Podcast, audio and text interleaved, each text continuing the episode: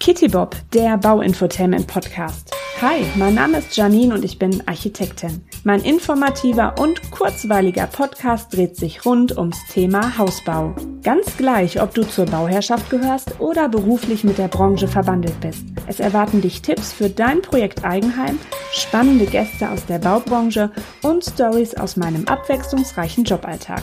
Ich würde mich sehr, sehr, sehr, sehr freuen, wenn du meinen Podcast abonnierst und ihn an Bauinteressierte weiterempfehlst. Und jetzt wünsche ich dir viel Spaß beim Zuhören. Die Sanierung von Bestandsgebäuden rückt für uns alle immer mehr in den Fokus, was ja auch gut ist. In naher Zukunft werden viele Heizungsanlagen ausgetauscht werden müssen und auch die Art der Wärmeverteilung innerhalb der Gebäude wird dabei eine große Rolle spielen. Denn Flächenheizung, wie zum Beispiel eine Fußbodenheizung, sind deutlich effizienter und können dank gut durchdachter Systemaufbauten auch im Rahmen von Bestandssanierung eingebaut werden. Und das ist auch das Thema dieser Folge. Ich freue mich sehr darüber, für diese Folge Blanke Systems aus Iserlohn als Kooperationspartner an meiner Seite zu haben.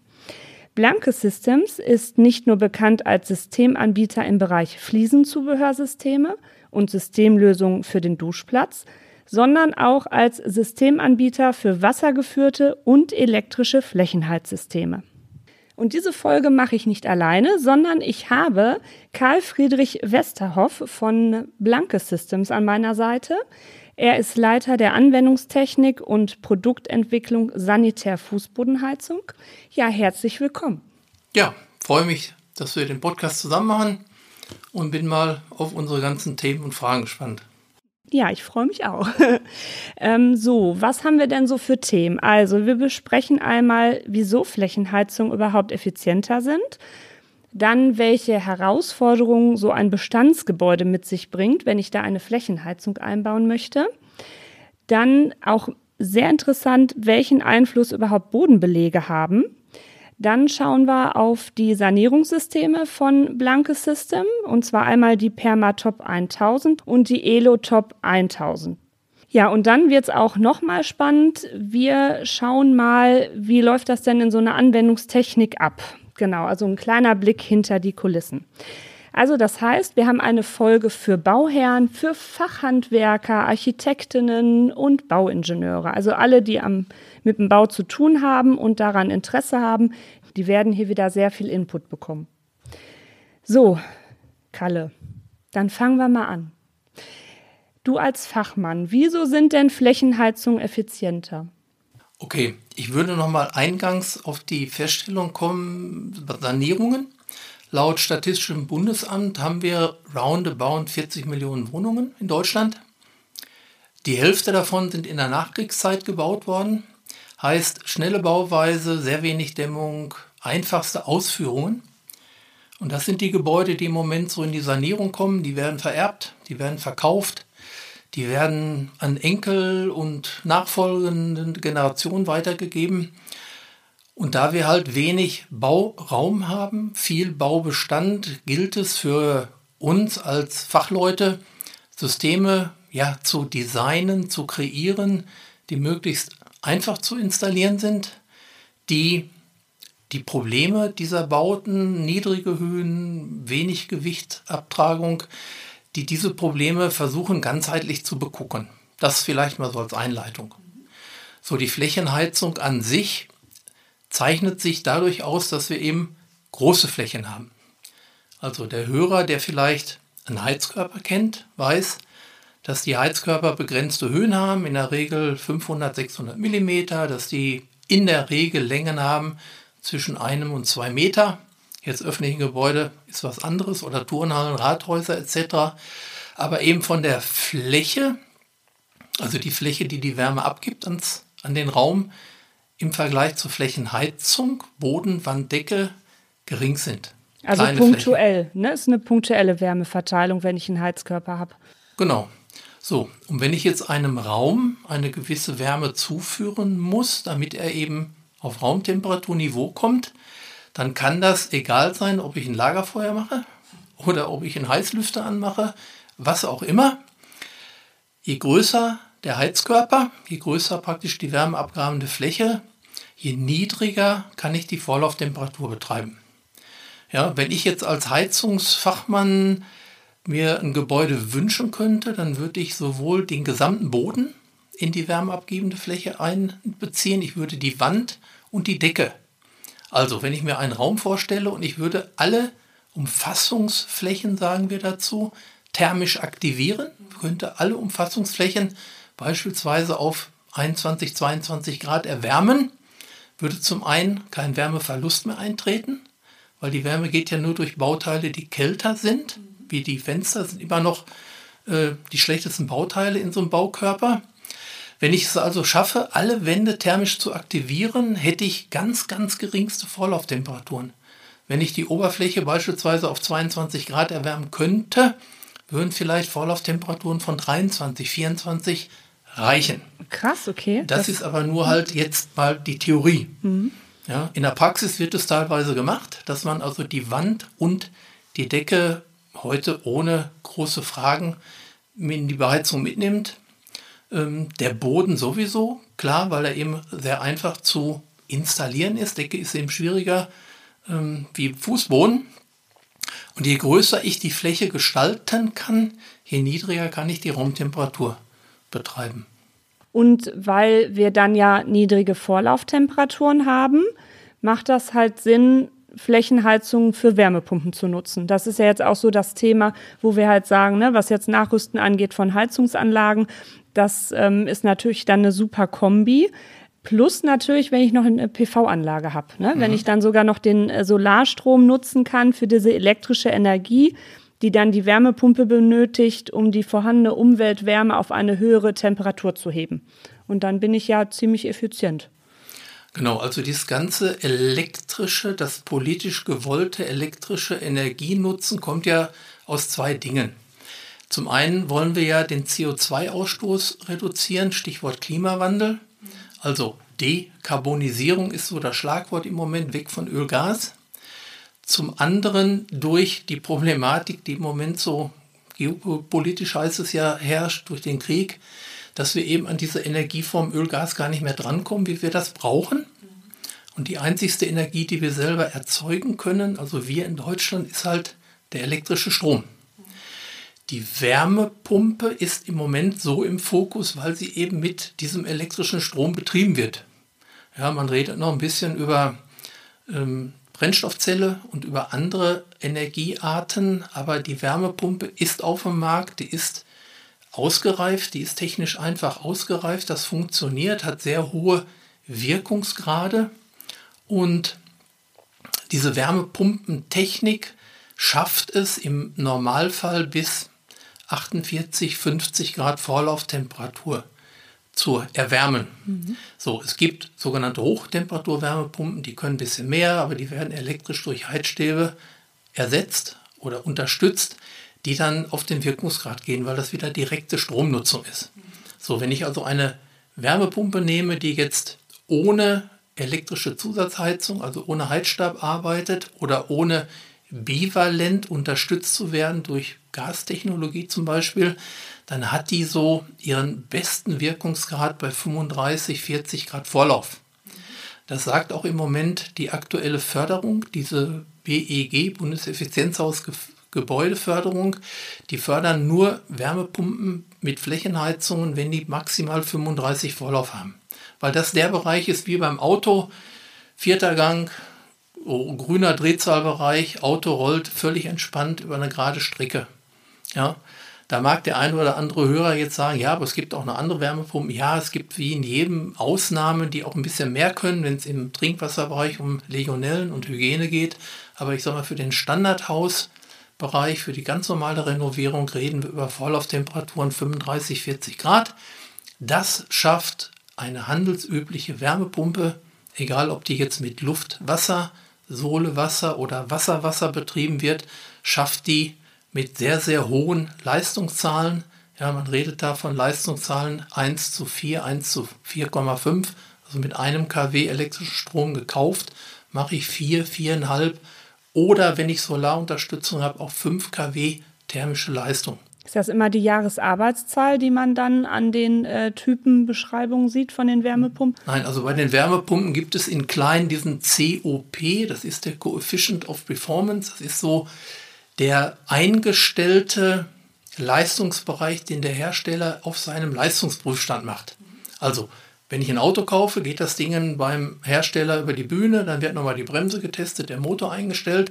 Das ist der COP, der Wirkungsgrad, den bekommen wir als Fachhandwerker genannt, sodass wir als Fachleute unterscheiden können, Hersteller A, Hersteller B, Hersteller C, können diese COP-Werte praktisch vergleichen und können uns für ein Typ, ein, ein, ein Aggregat entscheiden, wo wir meinen, das ist das Beste für den Kunden. Die Jahresarbeitszahl, die nimmt die Trinkwassererwärmung mit dazu, nimmt die Heizung beim Kunden.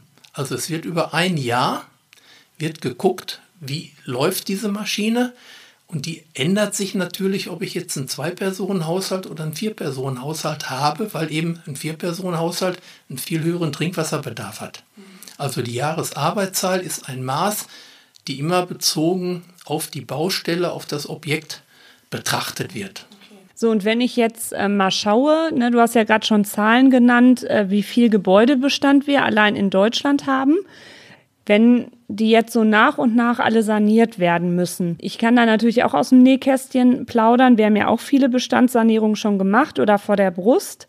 Da gibt's immer Schwierigkeiten. Jedes Haus ist wieder individuell, wie man so am besten dran geht. Jetzt hast du gerade schon ein paar Punkte genannt. Das war zum einen geringe Fußbodenaufbauten. Das ist auch jedes Mal, ähm, ja, muss man versuchen, wie kriegt man das jetzt gelöst?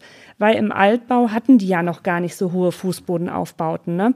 Wenn man jetzt heute schaut, bei so einem Neubau, 18 bis 20 Zentimeter sind da nichts, ne? Mit Dämmung, ja. Tackerplatte, Trittschalldämmung, ähm, der Fußbodenheizung, ausreichender Estrichüberdeckung, plus halt, dass ich viel mehr Elektrik in den Gebäuden auch habe. Das heißt, was alles so im Fußbodenaufbau noch verschwindet. Ne?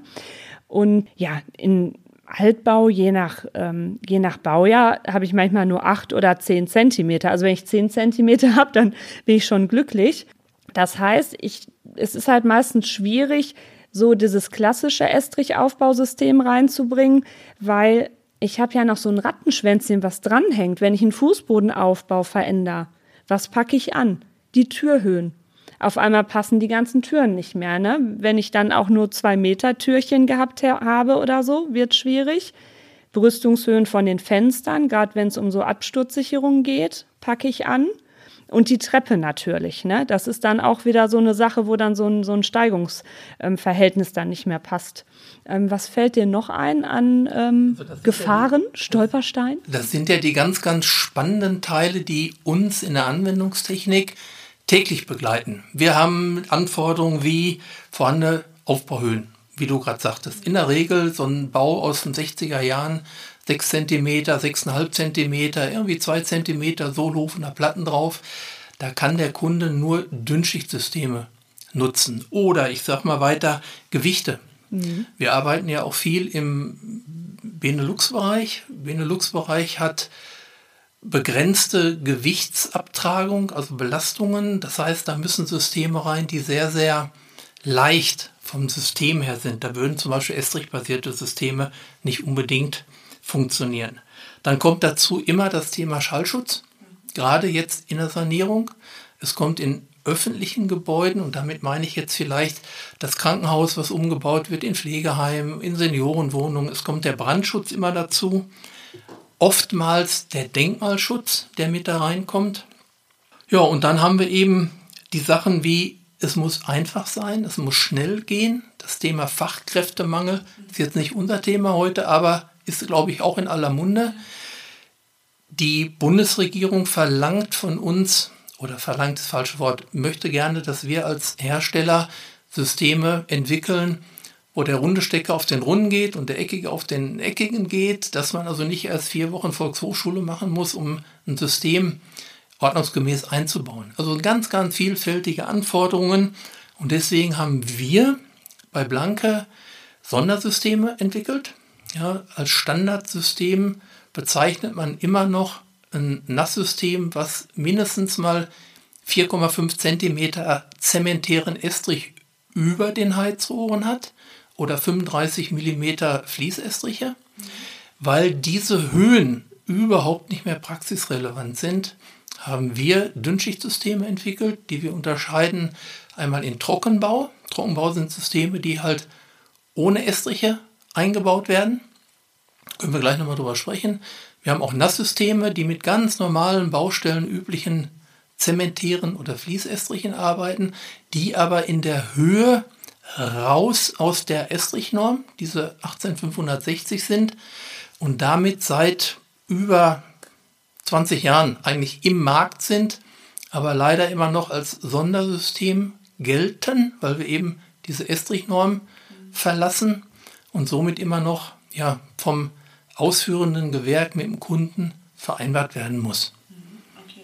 Ja, und in dem Bereich haben wir uns eben, ich will nicht sagen die Nische genutzt, aber wir haben eben für diese 20 Millionen Wohnungen jetzt Konzepte entwickelt, die jetzt nicht über ja, über die Farbe, über die, über die Rohrdimension gehen, sondern die wirklich versuchen, ganzheitlich den Heizkörper Fußboden, da reden wir gerne von, begucken. Und wir reden nicht nur über das Rohr, was so wunderschön rund ist und die Dämmung, die so wunderbar den Trittschall bringt, sondern wir schauen uns auch den Estrich zum Beispiel an, der nicht aus unserem Hause zwingend kommen muss, obwohl wir die Systeme vorhalten. Wir schauen uns auch die Oberböden an, ob es ein Parketten, Linoleum, PVC oder ein Teppich ist und begucken halt den Heizkörper, Fußboden ganzheitlich, damit der Handwerker ein schadensfreies Gewerk abliefern kann. Das war so die Aufgabenstellung. Und ähm, du hattest gerade schon über Bodenbelege gesprochen, bevor wir gleich noch mal ein bisschen intensiver auf die zwei äh, genannten ähm, Sanierungssysteme von euch kommen. Da hattest du mir ja auch mal ja ein, eine Grafik geschickt. Das fand ich so faszinierend, weil das hatte ich selber gar nicht auf dem Schirm. Je nachdem, was ich als Fußbodenbelag haben möchte, sei es Neubau, Altbau im Rahmen der Sanierung, das hat ja einen enormen Einfluss auf die ähm, Vorlauftemperatur. Da hattest du mir ja auch schon gesagt, so Fliese Naturstein ist einfach so das Dream Team, was die Fußbodenheizung angeht, weil da komme ich mit so einem Vorlauf ja von 37,5 Grad klar. Ne, wenn ich das jetzt so auf 100 Prozent setze. Und wie verhält sich das dann bei den anderen Belegen? Weil viele wollen ja immer diese ganz dicken, gemütlichen Landhausstilen haben. Ja, also da vielleicht einleiten, mal eben jeder Hersteller, egal von wo der jetzt kommt, muss dem ausführenden Handwerk, den Fertighausherstellern, dem Kunden immer vier Werte geben. Vier Werte, die die Bodenbelagswiderstände betreffen. Das ist ein Wert, der nur Oberkante Estrich ist, also ohne irgendeinen Belag drauf. Ein zweiter Wert ist für einen dünnschichtigen Teppich oder einen Linoleumbelag. Ein dritter Wert gibt die Wärmeleistung an, wenn wir zum Beispiel ein Laminat drauflegen. Und ein sehr, sehr hoher, ein, ein vierter Wert ist dann zum Beispiel für Massivholzparkett. Also der ausführende Planer, der Architekt, der Handwerker muss von jedem System, was auf dem Markt ist, ob Standard, Dünnschicht oder Sondersystem, diese vier Werte bekommen, damit er für den Kunden auswählen kann, welches System hat meinetwegen die höchste Leistung oder welches System arbeitet am besten mit der ausgewählten Wärmepumpe zusammen. So, diese vier Werte, die fangen mit einem großen R an, wie Resistance, Widerstand. Und als Heizungsbauer ist die beste wärmeabgebende Fläche einfach erstmal nur der Estrich obendrauf. Ist ja nicht gemütlich, ne? Also ich will ja irgendwas dann drauf haben. Wobei eingefärbte Estriche sind schwer im Kommen. Also, Ach stimmt, gibt es ja auch. Ja, ja, genau. Also Industrial für, Style. Ja, genau. Also damit der Hörer das vielleicht vergleichen kann, jeder kennt einen Badheizkörper. Wenn Sie da Ihr Badehandtuch drüber hängen, dann wird das Badehandtuch schön muckelig, aber der Raum wird nicht unbedingt warm oder vielleicht nicht ganz so schnell warm. Heißt, wenn ich auf meinen Heizkörper Fußboden Klammer auf Estrich, Klammer zu, ein Holz drauflege, ein Parkett beispielsweise, dann dauert es wesentlich länger, bis die Wärme durchkommt, weil eben Holz ja eigentlich ein Speichermedium ist, wenn ich so an Saunabau denke oder an Massivholzhäuser. Und ich muss die Vorlauftemperatur erhöhen. Und dazu kann man von der DENA, Deutsche Agent, äh, Energieagentur, einfach mal den Wert übernehmen. 1 Grad Vorlauftemperatur hoch heißt ungefähr 6% Energiemehraufwand oder andersrum, 1 Grad Vorlauftemperatur abgesenkt, 6% Energieeinsparung. Gilt auch für Raumtemperatur. Ist ein Faustwert, ist immer abhängig vom Gebäude selber, aber damit man es greifen kann, ist das eigentlich ganz gut. Heißt, wenn wir in dem Beispiel, wo wir jetzt drüber reden, für ein Häuschen, wo ich mal 65 Watt Wärmeleistung pro Quadratmeter angenommen habe, das wäre zum Beispiel so ein Häuschen Baujahr 65, wo schon doppelt verglaste Scheiben drin sind, wo vielleicht schon mal hier und da eine Innendämmung drin ist, würde ich eine Vorlauftemperatur von 37,5 Grad rechnerisch brauchen, um diese 22 Grad Raumtemperatur zu kriegen. Wenn ich das Ganze jetzt mit einem dicken Teppich oder Parkett ausführen würde, müsste ich 52 Grad Vorlauf in das System schicken, damit ich eben oben immer noch meine 65 Watt rauskriege. Also wie beim Heizkörper, je mehr ich da drüber hänge, je mehr Schichten oder je dicker die Schicht ist, je mehr Vorlauftemperatur muss ich bringen. Was dann hinten die Wärmepumpe wieder an ihre Grenzen bringt, ja, wenn ich davon ausgehe, dass die vielleicht bis, ja, sagen wir 50 Grad das alleine schafft, monovalent und über 50 Grad dann eine zweite Hilfsenergie braucht, die auch Strom sein kann, also als Heizstab, als Tauchsieder sozusagen, oder die Unterstützung von irgendeinem bivalenten Wärmeerzeuger, Öl, Gas. So als Hybrid, ne? wenn ich jetzt Gas, Wärmepumpe, Hybrid. Also sollen die jetzt kein, kein schlechtes Licht auf ein Parkett werfen. Es gibt durchaus Parkettwerkstoffe, Teppiche, die diesen relativ niedrigen R-Wert Resistance haben. Also der Kunde, der super gerne ein Parkett haben möchte, was ja auf unserem System ohne Probleme zu verarbeiten geht, der müsste einfach nur bei der Auswahl seines Parketts darauf achten, dass dieser Wert möglichst gegen 0 geht. Gegen 0 geht nicht, weil es ist der Estrich, aber vielleicht kriegt er 0,05, 0,07 Parkett. Dann ist das alles in Ordnung. Also je kleiner der Wert, je effizienter die Vorlauftemperatur.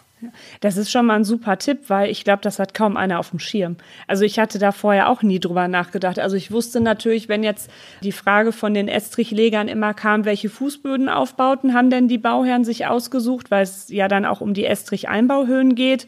Klar, dann haben die schon oft gesagt, oh, so ein dickes Parkett, na ja, ob das überhaupt noch so funktioniert. Dann hat der Heizungsbauer auch gesagt, das wird aber ein bisschen kritisch.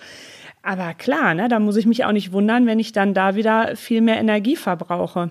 Also deswegen danke für den Tipp, dass man da auf diesen R-Wert einfach mal schauen muss. Und ähm also das sind vier Zahlen 0,0 für Estrich 0,05. Das sind Quadratmeter mal Kelvin durch Watt, falls das jetzt einer der interessierten Bauherren äh, mitverfolgt. Die schreiben immer alle mit. 0,10 und der schlimmste oder der größte Wert für uns in der Berechnung ist die 0,15 Quadratmeter mal Kelvin geteilt durch Watt. Das sind Werte, drüber dürfen wir gar nicht mehr planen. Also das gibt ja wie für alles in Deutschland eine DIN-Norm. Das wäre in dem Fall die 1264, eine Europanorm, die sagt, wenn wir Pakete berechnen sollten, die eben einen höheren Wärmeleitwiderstand haben, dürfen wir es eigentlich nicht mehr tun. In meiner Praxis passiert häufig Folgendes. Kunde kauft ein bestehendes Gebäude. Kunde hat meinetwegen ein Stäbchenpaket da drin aus den meinetwegen 70er, 80er Jahren. Kunde hat diese Kenntnisse um diese Dinge nicht und Kunde sagt, Stäbchenpaket gefällt mir nicht, ich mache jetzt eine Landhausdiele drüber.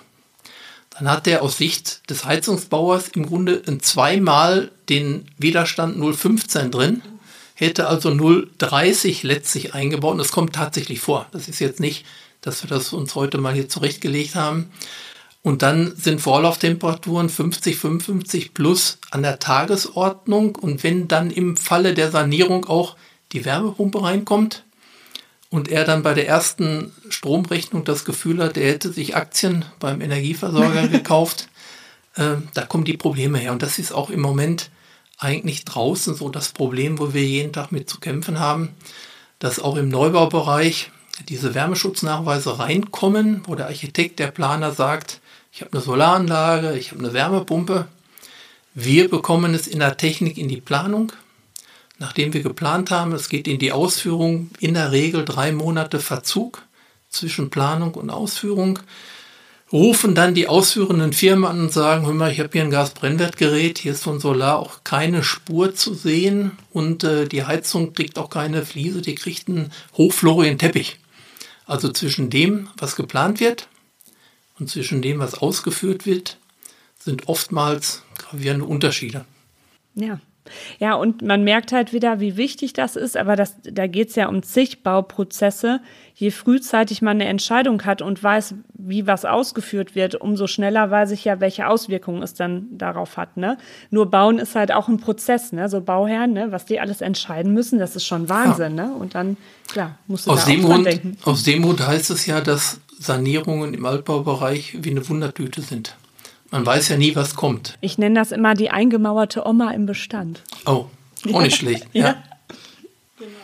Also in vielfältige Anforderungen, die jeden Tag bei uns so reinkommen. Und damit wir da auch den Kontakt zur Basis halten, sind wir natürlich sehr häufig vor Ort. Wir haben in der Firma Blanke jede Menge Gebietsmanager, die uns in der Technik, ich sage immer, wir sind so das Gehirn und die Außendienste, die Gebietsmanager sind so das Auge vor Ort, die uns mit Fotos versorgen, die Fragen haben, wie kann ich diese Sache lösen, wie kann ich da lösen. Und das sind Dinge, wo wir permanent eben in der Entwicklung bleiben und permanent mit jedem neuen Bau, mit jeder Renovierung kommen neue Anforderungen, ob es dann wieder Schallschutz ist oder Höhen oder Zeitprobleme nach einer Havarie, nach einem Rohrbruch. Da gibt es also mannigfaltige Anforderungen. Jetzt kommen wir mal auf eure Sanierungssysteme von Blanke. Da haben wir uns ja mal die Permatop ausgesucht und die Elotop. Fangen wir mal mit der Permatop 1000 an. Also das ist ja ein wassergeführtes System. Ähm, was kann die denn so? Wie sieht die denn aus? Also ich werde natürlich bei Instagram dann noch Fotos hochladen, damit alle dann noch mal fleißig gucken können. Und natürlich auf eurer Homepage sind die Produkte ja auch, ne? blank-systems.de, genau. Aber dann ähm, Genau, dann versuch mal möglichst lebhaft, bildhaft zu erklären, was ist das für ein System. Also vielleicht für alle, die die zuhören, erstmal der Familienname, Produktfamilienname ist eben dieses Permatop-System. Unter diesem Familiennamen verbergen sich jetzt viele unterschiedliche Systeme, ob es jetzt angesprochene Permatop 1000 ist, wir haben eine 3000, wir haben eine Wood, wir haben ein, eine Smartfloor, wir haben also verschiedene Systeme für jeden Anwendungsfall. So, unter diesem Produktnamen Permatop Wasser geführt, hattest du gerade angesprochen. Unter dem Produktnamen Elotop, E-Elektro, haben wir die elektrischen Systeme eingeordnet. Diese Permatop 1000 ist ein Trockenbausystem. Trockenbau heißt, man stellt sich jetzt eine weiße Styroporplatte vor, in diese Styroporplatte, die eine sehr hohe Wärmeleitstufe 0,35 hat, sind Nuten eingefräst worden. In diese Nuten haben wir Aluminium-Wärmeleitbleche gemacht, sodass die Oberfläche, wenn man jetzt von oben auf die Platte guckt, eigentlich aus ganz, ganz vielen Aluminiumblechen besteht. In diese Aluminiumbleche haben wir dann diese sogenannte Omega-Schlaufe, also eine runde Nut, die aber im oberen Bereich so zwischen 23 Uhr und 14 Uhr wieder zusammengeht, also wie so ein griechischer Buchstabe Omega, der sich hier oben verjüngt, der mir das Rohr festhält. Also ich kann jetzt in diese vorgefrästen Nuten ein 16 mal 2 mm Rohr einlegen, ohne dass es rausspringt, weil es eben durch diese Omega-Schlaufe gehalten wird. Dieses System ist im Markt relativ weit verbreitet, was uns aber ja auszeichnet, wo wir absolut ja die Innovationsführerschaft haben. Wir gehen direkt auf dieses Aluminiumblech mit einer Entkopplungsbahn drauf. Da kommt auch der Name her. Diese Entkopplungsbahn heißt Permat und das System ist eben das Top-System, dass wir eben die Permat getoppt haben. Permatop, da kommt der Name her.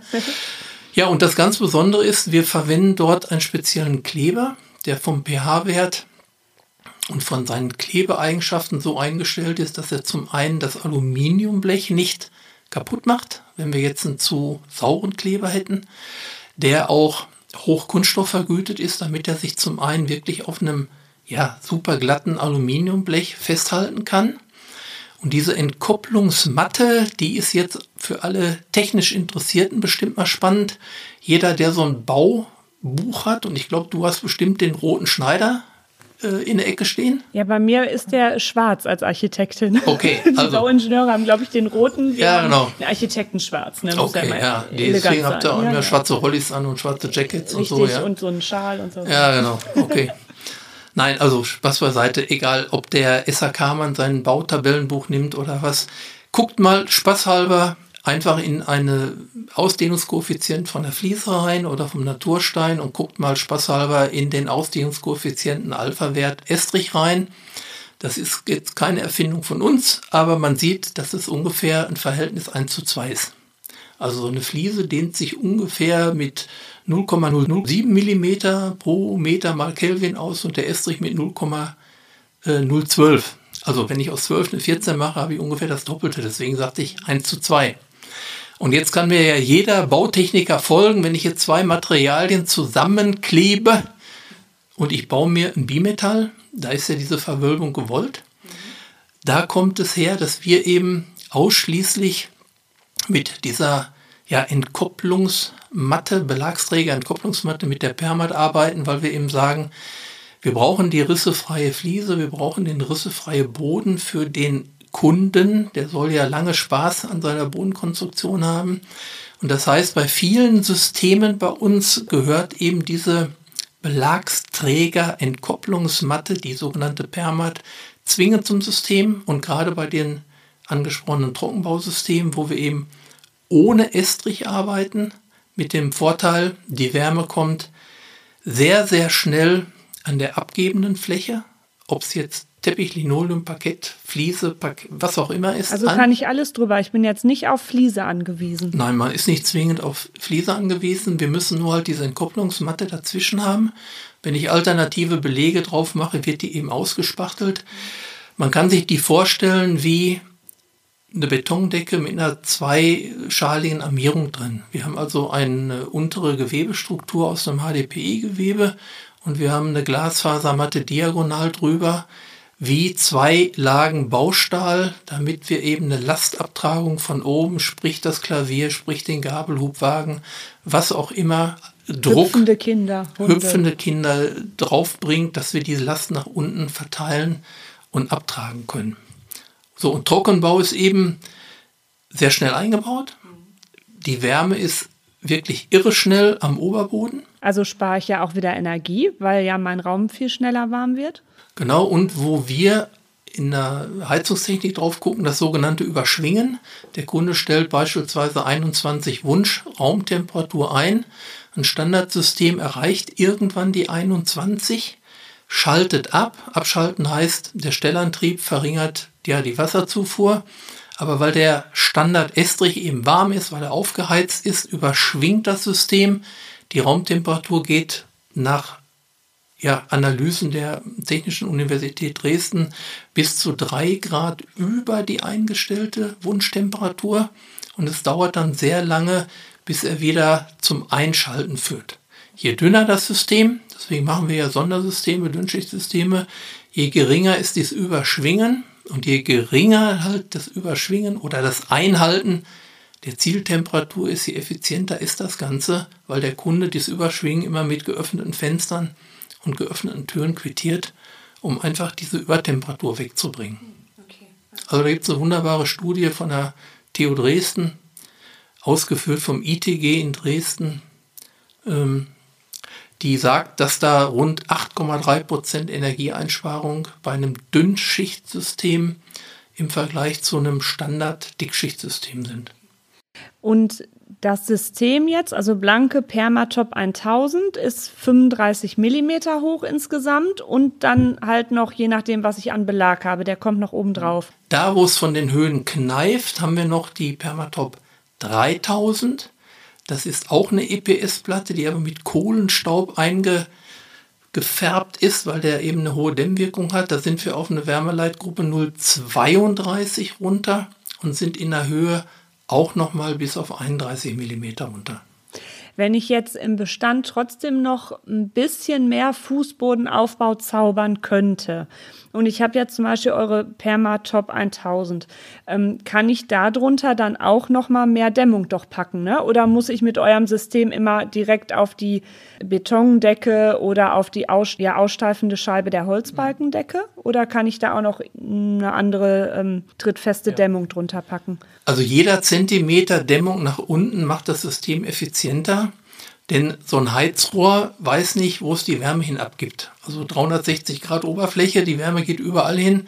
Bei einem Standardsystem wird immer, immer je nach Unterdämmung Wärme auch nach unten verloren gehen. In dieser besagten DIN EN 1264 gibt es eine Tabelle, da steht dann auch drin, wie ich gegen Erdreich dämmen muss, wie ich gegen beheizte Räume, wie ich gegen Außenluft dämmen muss. Das sind so Mindestdämmwerte, die ich im Neubau sicherlich einhalten kann, im Altbau nie einhalten kann. Also jeder Zentimeter unten drunter macht das System effizienter, weil eben die Wärme nach oben abgestrahlt wird. Ah, okay, sehr gut. Und ähm, genau, also kein Estrich, deswegen ist es auch sehr leicht. Trocknungszeit, ja, ist auch alles viel schneller, weil wer den klassischen Estrich kennt, egal ob Zementestrich oder Anhydrit Fließestrich, so sechs Wochen ist da oft Minimum, bis alles mal äh, verlegereif ist. Und dann noch ein Ausflug zu der Elotop 1000, also zu der elektrischen. Was ist klar, ne, läuft jetzt elektrisch, aber hat die sonst noch irgendwelche, ähm, ist die sonst noch anders zu der Permatop? Vielleicht noch mal eben kurz zu der Ausführung äh, mit den Trockenbausystemen. Dadurch, dass wir ja direkt den Oberboden direkt auf die Entkopplungsbahn, die Permat legen, hat der Verleger keine Chance mehr, irgendwie unebene Böden auszugleichen wie er das bei einem Estrich-System könnte. Heißt, der Kunde, der sich für ein Trockenbausystem entscheidet, weil Gewicht, weil schnell, weil wenig Feuchtigkeit, der muss den Untergrundtopf eben kriegen. Also der Verleger wird gerade im Altbaubereich sicherlich erstmal äh, eine Nivelliermasse einbringen müssen, wird den Unterboden nivellieren. Wenn der schräg ist, wird er den auch vielleicht sogar mit einem Ausgleichsestrich, mit einem Leichtausgleichsestrich vornivellieren ist diese Arbeit geschehen, da kann man ohne Probleme die Trockenbausysteme einbauen. Die Platten werden mit dem Untergrund verklebt, einfach aus der Sicherheit her, dass wir eben keine Hohlstellen haben, weil wir ja keinen Estrich mehr als Lastabtragung haben, dass wir eben nicht bei einer Belastung zu einem Bruch in der Fliese kommen. Nassestrich-Systeme, du sprachest es an, die müssen ja laut DIN diese 28 Tage liegen, damit sie eben aushydrieren, damit sie trocknen, damit sie ihre Feuchtigkeit abgeben und so weiter. Auch da haben wir uns ja Gedanken zugemacht und haben ja, wie eingangs schon mal gesagt, Dünnschichtsysteme, wo wir mit herkömmlichen Baustellenestrich arbeiten oder auf Wunsch, wenn es ganz, ganz schnell gehen muss, mit unserem sogenannten blanke Philotherm, der nach zwölf Stunden schon weiterverarbeitbar ist.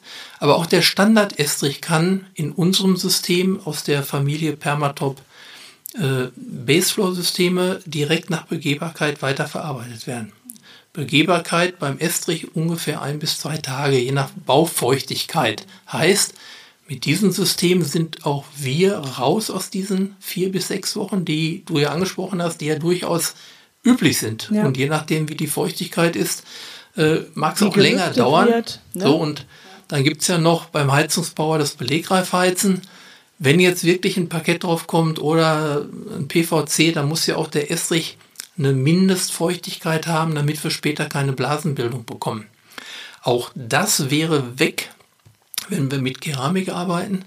Wir kommen wieder mit der Belagsträgermatte, mit der Perma drauf. Wir können direkt nach Begehbarkeit in der Regel am nächsten Tag vielleicht im Winter bei starken Feuchtigkeitsereignissen, Regenereignissen, vielleicht zwei Tage später, können wir mit Fliese weiterarbeiten. Und das ist der riesengroße Vorteil von der Keramik, dass wir also keine Restfeuchte brauchten. Wir können also direkt nach Begehbarkeit mit den Fliesen weiterarbeiten, weil die Feuchtigkeit noch über die offenen Fugen abhydrieren kann. Das ist einfach ein riesen, riesen Zeitvorteil, der einfach nur mit Keramik und Naturstein zu realisieren ist. Und gerade auch, wenn ich jetzt äh, nicht mein ganzes Häuschen anpacke mit Flächenheizung, sondern zum Beispiel eine Badsanierung vor der Brust habe, ist das ja auch super. Dann bin ich ja viel schneller ne, in den ganzen Nachfolgegewerken mit den Fliesenarbeiten, weil ähm, ne, wenn ich jetzt so eine Baustelle in meinem ähm, Haus habe, wo ich auch noch drin wohne, wo ich natürlich auch heiß drauf bin, dass schnell mein Bad fertig wird. Ähm, ich denke da gerade so an uns, wir haben nur ein Bad, also das wäre wirklich das, hui, wenn das mal kommt, Heidewitzken. Nein, aber das ist natürlich wirklich äh, super. Dafür gibt es Toy, Toy und Dixie. Ja, genau, muss ich mal gucken, vielleicht kriege ich da Rabatt durch die ganzen Baustellen dann für die Phase. Aber das ist natürlich da dann Gold wert, ne? weil ich ja jetzt nicht ähm, lange warten muss, ne? weil wir haben es jetzt oft so gehabt bei Badsanierung, dass wir da auch mit Flächenheizung dann gearbeitet haben, selbst wenn die anderen Räume noch normale Heizkörper oder so hatten, ne? weil es einfach auch für die Behaglichkeit schöner ist. Ne? Also da machen zum Beispiel mein Kollege, der Jürgen Pietsch, der leitet die Anwendungstechnik im Bereich der Fliesenzubehörprodukte. Ja, um meine Wenigkeit, wir haben Produkte genau dafür entwickelt. Das sind Estriche, die teilweise nach drei Stunden, teilweise nach zwölf Stunden, je nach Dicke der Verwendung, fixfertig aushydriert sind und belegreif sind. Weil wir uns vorgegeben haben als Leitspruch aus der Praxis für die Praxis. Und sowohl der Jürgen als auch ich sind eben ja, gestandene Handwerker. Ich will nicht sagen ältere Handwerker, aber stimmt ja beides.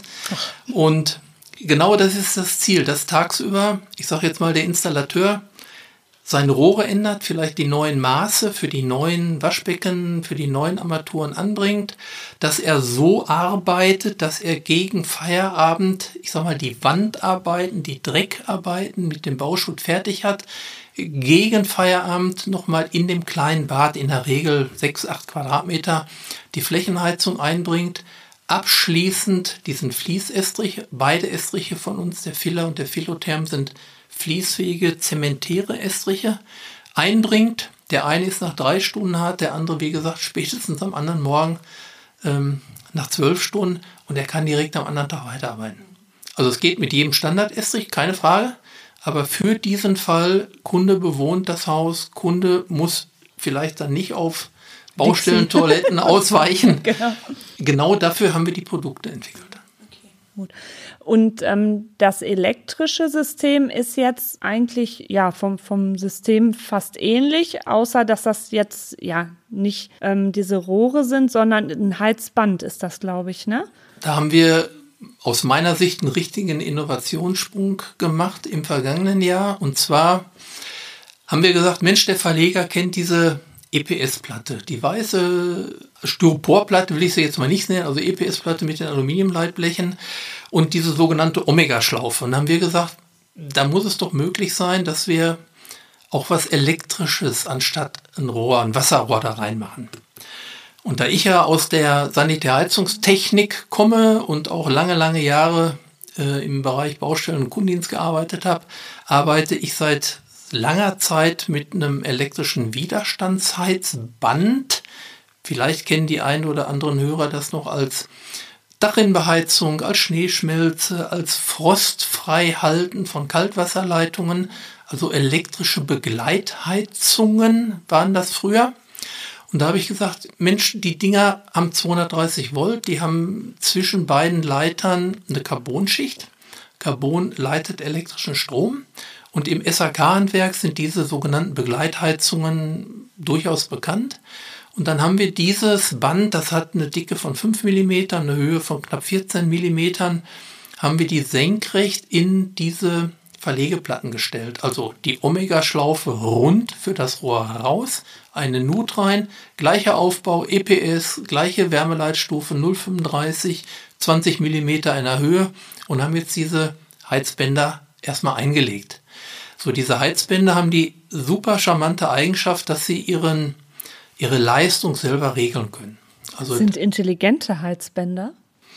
Ja, intelligent auf der Baustelle ist immer von Vorteil. Richtig. Und diese Heizbänder haben im Vergleich zu so einem Heizkabel, also Kabel ist rund, das Heizband ist platt. Also nehmen Sie ein Kabel, fahren Sie mit der Dampfwalze drüber, haben Sie ein Heizband. So ja, ungefähr, ja. Wie so, eine, wie so ein Erdungsband, Banderder, muss man sich das vorstellen.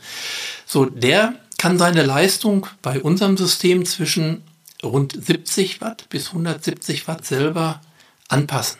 Ist also der Oberboden warm, weil der Kunde einen Teppich draufstehen hat, weil der Kunde eine Couch draufstehen hat, weil vielleicht die Sonne einfach auf die Bodenfläche scheint, dehnt sich diese Carbonschicht.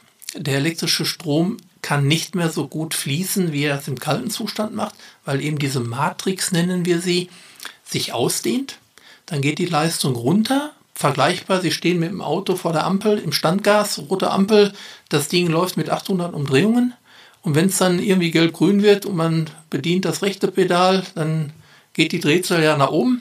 Und überall da, wo jetzt in dieser Fläche mit der Elotop der Boden kalt ist, weil die Wärmeabgabe erforderlich ist, weil die Heizlast da ist, fährt das Band automatisch die Leistung hoch und das im Grunde Zentimeter für Zentimeter. Ja, also maximale Länge 100 Meter, das sind 15 Quadratmeter, kann man sich besser vorstellen. Kann also durchaus sein, dass die ersten Quadratmeter mit den 70 Watt heizen und im Mittelbereich 100, 120 und im Endbereich, wo es vielleicht ganz kalt ist, weil die Fenster bodentief sind, mit 170 Watt. Und da gibt es auch wieder eine Studie über den Bundesverband der Flächenheizung, der BVF, in Dortmund ansässig, dass Einfamilienhäuser, Zweifamilienhäuser mit der Effizienzstufe 40 oder 50, also ehemals die KfW-Häuser, durchaus viel, viel kostengünstiger zu ja, betreiben sind, zu unterhalten sind mit einer reinen Elektrodirektheizung, sagt man dazu weil die Anschaffung Wärmepumpe entfällt, weil die Wartungen entfallen, weil die Kosten für die Überprüfung, Schornsteinfeger, Gaszähler, Grundgebühr, was auch immer, das ist alles nicht mehr da. Und da gibt es viele Szenarien, dass man mal gerechnet hat bei der TU in Dresden. Reine Elektroheizung mit Solarunterstützung, Elektroheizung mit kontrollierter Wohnraumlüftung und Solarunterstützung, also alle Szenarien, die man im Moment so draußen im Neubaubereich sich vorstellen kann, sind gerechnet mit Amortisation, mit ja, Investitionskosten. Und ja, wer also ein Gebäude in dieser Art baut heutzutage, hat die Mindestdämmung am Haus, hat zwingend eine Photovoltaikanlage, hat zwingend eine Wohnraumlüftung und die eigentliche Heizlast, die so ein Gebäude noch hat, die wird irgendwo bei 25 bis 35 Watt pro Quadratmeter liegen. Die ist so gering, dass wir da durchaus mit der Elektroheizung kostengünstiger unterwegs sind. Krass, hätte ich jetzt so auch nicht gedacht. Interessant, ja. Und Immer abgesehen von den Stromkosten, die ja im Moment ja irgendwie ja, nicht einzufangen sind. Aber, genau, aber im, Regel, im Regelfall bei den ganz normalen ähm, Verbräuchen und den normalen Kosten ist das so. Kannst du sagen, was ihr am meisten verbaut? Eher die wassergeführten oder die elektrischen Systeme? Boah, jetzt aus dem Bauchhaus würde ich sagen, die also die wassergeführten sind natürlich eingeführt. Mhm. Dieses Elotop 1000 mit dem selbstregulierenden Heizwand ist ja jetzt gerade mal seit 21 auf dem Markt.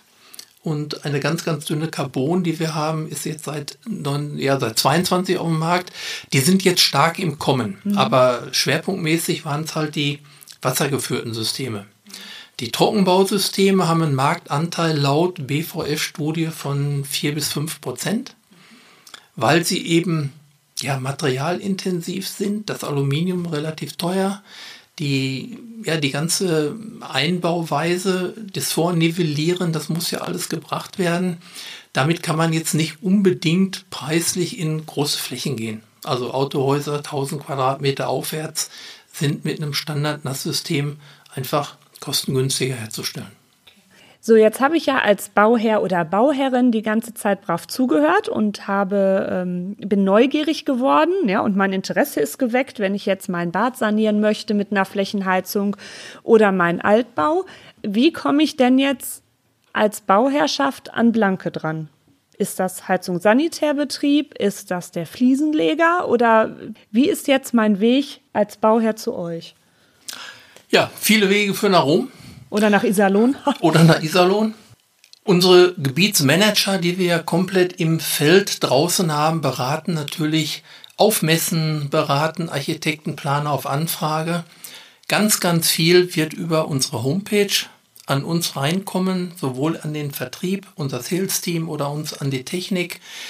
Ganz, ganz viele Händler zeigen unsere Produkte. Das sind überwiegend Fliesenfachhändler.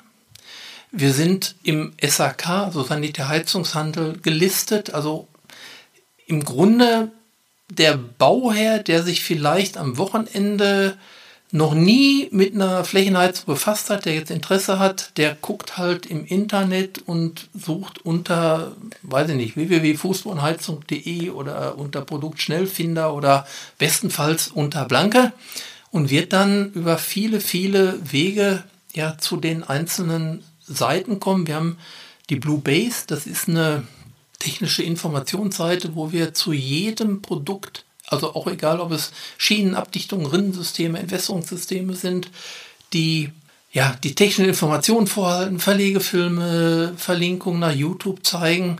Das ist so die technische Informationsseite. Über die normale Homepage kommen wir natürlich auch dahin und haben relativ neu im letzten Jahr den Blanke Produktberater, äh, ja, wie sagt man dazu, live gestellt oder eingestellt. Und dieser Produktberater ist super einfach gemacht. Man geht als Kunde da rein, man sieht drei verschiedene Szenarien, den Altbau, den Neubau, das denkmalgeschützte Gebäude und kann sich mit, ich glaube, vier Schritten relativ simpel durchklicken und bekommt immer für sein Bauvorhaben einen Vorschlag von den möglichen Systemen. Das kann in der Sanierung jetzt nur unser Smartfloor-System sein mit 14 mm Aufbau. Es kann aber auch sein, dass wir im Neubaubereich drei oder vier Systeme vorschlagen. Also das ist eine ganz einfache Sache, um da dran zu kommen. Wir haben ja die Möglichkeit, äh, durchs Internet uns über alles zu informieren. Also wir kennen es ja auch als Architekten. Ne? Wir selber googeln uns das ja auch zusammen, äh, gehen auch auf Messen oder ähm, ja, Bauherren machen das ja genauso. Ne? Schauen erstmal so, was, was gibt es da.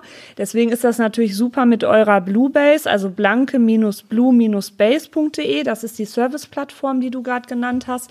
Mit den ja, Anwendungsfilm ist das ja auch perfekt. Also ich gucke mir sowas auch total gerne an als Architektin, weil ich einfach wissen will, wie funktioniert das. Dann versteht man das System viel besser, weiß auch viel schneller, wie man Bauherren dann beraten kann, gerade wenn es dann um so äh, Lösungen gibt, äh, geht im Bestand.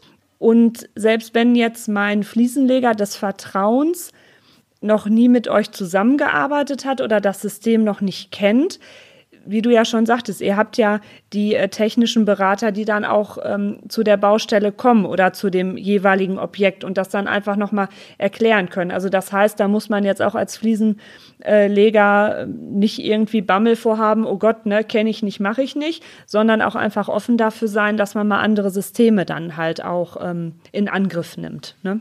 Genau, und da haken wir rein und bieten eine Expertenberatung an.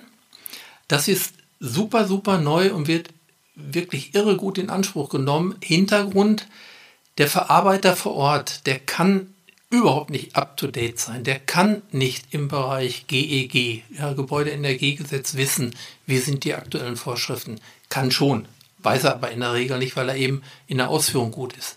Er kann nicht wissen, welche Bundeseffizienzhausförderung gibt es gerade. Er kann nicht wissen, was in der 1264 an Mindestdämmung steht. So heißt, wir hier bei Blanke in der Anwendungstechnik bilden eigentlich so ja, sein Backoffice, sein, sein Background und er kann uns vor Ort ähm, ja, buchen. Er sagt immer, ich bin Montag um 10 auf der Baustelle, äh, ich mache mal eben mein Handy an und dann gucken wir uns das an. Er zeigt uns die Problemecken, wir wissen Bescheid oder er macht Fotos, er schickt sie über Mail, wie auch immer. Also unser Verarbeiter oder unser Planer, unser Architekt, unser Partner, sage ich jetzt mal, nimmt uns gedanklich mit. Wir haben keine Anreise, wir haben keine Übernachtung, wir sind live vor Ort, können live die Fragen stellen und gehen auch dann nach so einem ersten Termin meinetwegen in ein Zoom-Meeting rein mit den Planern, mit den Projektleitern, wie auch immer und können hier aus unserem Stammhaus in Iserlohn super gut beraten, können Aufbauvorschläge machen und vor allen Dingen hat der Planer, der Architekt was in der Hand. Er kriegt ein Stück Papier, wo wir eine Aufbauempfehlung machen, wo er auch immer sagen kann, guck mal hier, das haben wir damals besprochen und jetzt muss es halt funktionieren. Was nochmal für mich eigentlich spannend war, Flächenheitssysteme gibt es ja mannigfaltig, gibt ja, ich sage jetzt mal 37 verschiedene Systeme. Unser Ansatz ist aber ganzheitlich. Das heißt, wir gucken jetzt nicht nur, warum ist unser Rohr so schön rund und so schön blau und warum haben wir so eine tolle Entkopplungsmatte, die Bermat, sondern wir begucken auch den Estrich, der ja nicht zwingend aus unserem Hause kommen muss. Wir begucken auch, was so ein Parkett, so ein Linoleum, so ein PVC-Boden so treibt. Und wir gewähren dem Kunden, dem Architekten, dem Verarbeiter, also alle die, die in der Kette sind, die fünf Jahre BGB, also bürgerliches Gesetzbuch für die Verschlüsselungsfreiheit und für die Rissefreiheit. Heißt, ich bilde mir ein, dass wir so die einzigsten Anbieter sind, die den Heizkörper, Fußboden ganzheitlich begucken und dann auch unsere Aufbauempfehlungen, unsere Systeme. Also wir denken nicht nur über ein Stück Rohr oder ein Stück Platte nach, sondern wir denken im System und beraten vollumfänglich diesen Heizkörper Fußboden, weil ich selber in der Historie eben oft das Problem hatte, dass ich früher mit einem eigenen Betrieb in Dinge verwickelt wurde, in Schadensfälle, die mit gerissenen Fliesen zu tun hatten oder mit anderen Problemen im Oberboden, wo ich als Heizungsbauer nichts zu konnte und wo ich dann aber gedacht habe, Mensch, wo, wo kommt das denn her? Und wenn man eben so ein bisschen technisch affin ist und guckt, wie kann man es besser machen und man findet dann in der Tat Lösungen in der Zusammenarbeit mit dem Kollegen, äh, ist das eine tolle Sache. Und das ist, so wie ich das überblicke, einzigartig dass wir eben auch dem Kunden die Sicherheit geben, wenn du das System so einbaust. Meinetwegen gerne mit deinem Estrich, meinetwegen auch gerne mit deinem Oberboden deiner Wahl. Aber hier bekommst du die fünf Jahre Gewährleistung auf ein Stück Heizkörper Fußboden. Und ich habe viel weniger Schnittstellen, ne? Weil ich jetzt nicht äh, mehrere Firmen dran habe oder mehrere Hersteller, sondern es ist halt einfach kompakter, wenn jetzt auch mal irgendwie was ist oder so. Ne? Ja, also wir haben natürlich hier im Stammhaus in Iserlohn Schulungen, die wir machen. Wir haben Verlegefirmen, die komplett mit ihren drei, vier Projektleitern kommen oder auch mit ihren ausführenden äh, Mitarbeitern. Oder halt unser Gebietsmanager vor Ort kennt seine Firmen. Also ich selber hier Iserlohn ansässig, ich weiß nicht, wer in München jetzt ein super guter Estrichleger ist. Aber das wissen unsere Gebietsmanager. Und wir haben echt tolle Netzwerke aufgebaut. Einbauen kann es jeder. Jeder bekommt die Unterstützung überhaupt keine Frage. Aber die, die es eben schon ein paar Mal gemacht haben, die, die auch schon mal mit uns Anwendungstechnik kommuniziert haben, die sind da einfach sattelfester. Jetzt hast du ja eigentlich schon relativ viel über die Anwendungstechnik so erzählt. Ähm, Gibt es da sonst noch einen Punkt, den man so ansprechen kann? Also Anwendungstechnik stelle ich mir jetzt auch so vor, dass wenn ihr die Produkte entwickelt habt, dass ihr doch auch die ganzen Fliesenleger zu euch dann einladet, ne? Dass die dann einmal die ganzen ja, Systemaufbauten mitkriegen, Detailschnitte oder, oder wie muss ich mir mhm. das vorstellen? Ich, ich werfe das einfach mal so in ja. den Raum, so Anwendungstechnik, Blick hinter die Kulissen. Genau, also hinter die Kulissen heißt ja, wir müssen ganz, ganz doll die Gesetzgebung im Auge behalten. Also wo geht das Ganze politisch hin? Wir müssen schauen, was passiert mit der Förderung der Gebäude, wo geht der Weg energetisch hin, ja, werden wir weiter Gas bekommen, ja, nein, wird es vielleicht demnächst die Brennstoffzelle geben, also ganz, ganz viel gucken, wo ist die Entwicklung. Dann arbeiten wir mit verschiedenen Verbänden zusammen. Wir sind zum Beispiel Mitglied im Bundesverband der Flächenheizung, wir sind Mitglied im Bundesverband der Schimmelpilzsanierer, wir arbeiten im VDI, mit. Heißt, wir haben ganz, ganz viele ja, Bereiche, in denen wir zum einen unsere Know-how reinbringen, aber auch wieder Know-how zurückbekommen und sehen, wo geht das Ganze so markttechnisch hin. Aber ich sag mal, unser Hauptinformationsbereich ist und bleibt einfach der Handwerker auf der Baustelle. Wir unterrichten als Blanke sehr häufig in Berufsschulen, in Meisterschulen. Wir sind auf Baustellen unterwegs. Wir machen regionale Messen mit. Jetzt im März 23 kommt die ISH, also Internationale Sanitärheizungsmesse in Frankfurt. Der Kontakt zur Basis, das ist der, wo permanent die Probleme an uns herangetragen werden. So und die Anwendungstechnik muss im Grunde immer so die Balance halten zwischen was haben wir gerade für Probleme, wie Höhe, wie Schall, wie Gewicht, wo geht es politisch hin? Das Ganze auswerten und wenn wir dann sagen, okay, der Weg geht jetzt zum Beispiel in Richtung Elektro, wie es ja im Moment politisch gewollt ist, Dekarbonisierung etc., haben wir darüber gesprochen, Klimawandel, dann müssen wir uns ja Produkte ja, ausschauen. Wir müssen auf dem internationalen Markt gucken, wie arbeiten andere Länder. Äh, Dänemark ist ganz weit vorne im Bereich Energieeinsparung. Ähm, ja, andere europäische Länder will ich jetzt nicht so nennen, haben sich noch nicht mal um Wärmedämmung gekümmert. Mhm. Ja. Mhm. Also da ist ganz, ganz viel Background-Arbeit dabei. Und wenn wir dann gesagt haben, okay, das wäre ein tolles System, wie zum Beispiel dieses ELOT 1000, dann geht es ja eigentlich erstmal ins Doing. Da müssen Produkte rangeholt werden, da muss es probiert werden. Dann machen wir Crashtests wie die Automobilindustrie. Und wenn das alles überstanden ist, dann reden wir mindestens mal über ein Jahr, zwölf Monate. Dann müssen wir in die Tests rein, dann muss das Ganze ja zertifiziert werden. Da geht das zum TÜV, dann geht das zum VDE. also von der Idee, was benötigt wird auf der Baustelle, bis zur Produktvorstellung da ist so ein Zeitraum von zwölf Monate ist wirklich schon schnell. Wollte ich gerade sagen, das ist sportlich, das wenn man es in zwölf Minuten, äh, zwölf, zwölf Minuten, Monaten. zwölf Minuten ja. wäre auch schön, wenn man das in zwölf Monaten hinkriegt. Und da hängt nicht nur die Anwendungstechnik dran, die Anwendungstechnik ist vielleicht der Vorreiter, der Ideengeber, aber dann hängt das ganze Werk dran. Es müssen Lagerplätze her, es müssen Artikelnummern her, es müssen äh, äh, Intersero-Nummern, Recycle-Nummern gemacht werden, es müssen Barcodes gemacht werden, es muss Plus das Marketing. Das ne? Marketing wollte ich gerade sagen. Ähm, Aber da, da seid hängt, ihr ja auch sehr gut aufgestellt. Da hängt ein Riesenbereich an Kolleginnen, Kollegen dran, die äh, wahnsinnig viel leisten, bis wir dann ein Stück Elo Top 1000 endlich mal vorstellen können und natürlich den Markt beobachten, was treibt ja so die Mitwettbewerber um uns rum. Aber das ist dann auch bestimmt so ein total tolles Gefühl, wenn man es fertig hat. Also ich kenne das ja so, wenn das Haus dann fertiggestellt ist. Ne, man geht ja auch lange damit schwanger. Ne? Man hat diesen, die ersten Gespräche gehabt mit den Bauherren. Man hat geplant, dann wurde es umgesetzt. Und das sind ja bei euch dann quasi auch so diese Produktbabys. Ne? Und wenn die dann halt laufen lernen und auf eine Baustelle kommen, das ist doch irgendwie toll, oder? Als Gefühl dann so? Ja, muss ich jetzt so mit zwei Augen gucken. Also meine Frau ist die Leidgeplagte, weil ich ja alles bei mir zu Hause live probiere. Also oh. ich erzähle nichts über Dinge, die ich nicht selber probiert habe. Und wenn meine Frau dann eine Woche im Kalten sitzt, weil ich ihren neuen Regler ausprobiere, der nicht so will, wie ich das will, dann hilft manchmal vielleicht auch die Wolldecke oder der Kaminofen nicht mehr so ganz. Ähm, aber es, es stimmt schon. Ist alles fertig, ist man im ersten Moment stolz ich falle dann anschließend immer in so ein Loch, so, buch, es ist wahnsinnig viel erledigt, wahnsinnig viel durch.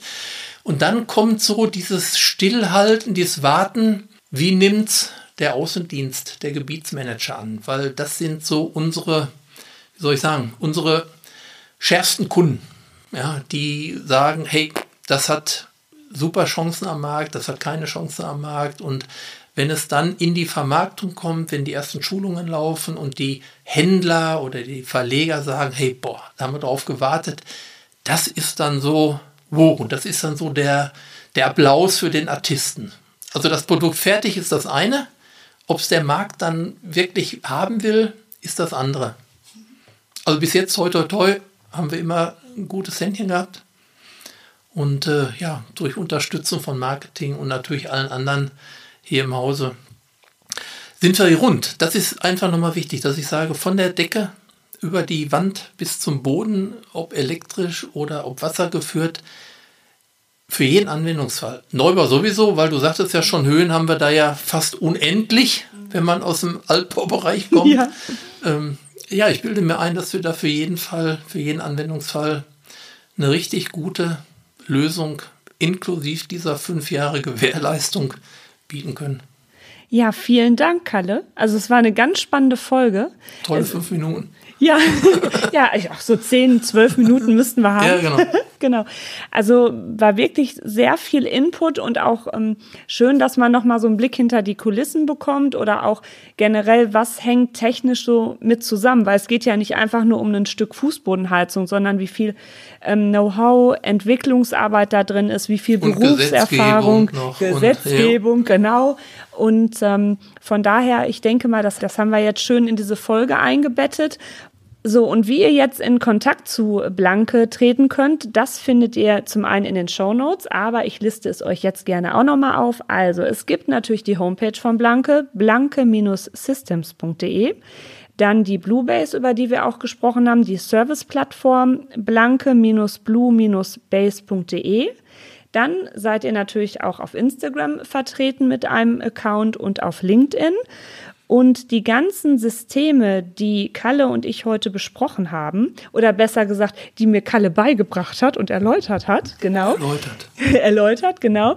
Die findet ihr auf blanke-blue-base.de slash kittybob. Da haben wir nämlich dann eine Landingpage, bin ich auch sehr stolz drauf. Ein Dank ans Marketing in diesem, äh, über Auf diesen Wege. Fall. Genau. Sehr schön. Ja, ähm, vielen, vielen Dank, Kalle. Ich freue mich. Ich äh, weiß jetzt, an wen ich mich wende. Ja, ich habe nämlich so ein paar Sanierungsprojekte. Äh, da weiß ich nämlich schon, wen ich da jetzt immer anrufen werde, wenn ich da Probleme habe. Danke. Immer dir. gerne. Ja, vielen Dank. Hat Spaß gemacht. Wenn Fragen aus dem Auditorium kommen, gerne immer nochmal, meinetwegen speziell in Richtung Denkmalschutz, haben wir auch viel Erfahrung. Kirchenbau, Autohäuser, hochbelastete Bereiche, Riesenthema, immer gerne. Vielen Dank. Danke auch. So, ihr Lieben, das war diesmal eine sehr spannende Folge mit meinem Kooperationspartner Blanke. Also haltet die Ohren steif, gebt nicht auf, bauen ist schön, es ist ein Prozess und am Ende wird alles gut. Eure Kitty Bob. Zu Risiken und Nebenwirkungen frage deinen Architekten oder Fachhandwerker. Kitty Bob, der Bauinfotainment Podcast, ist eine Eigenproduktion von Architektin Dippel-Ing Janine Kohnen.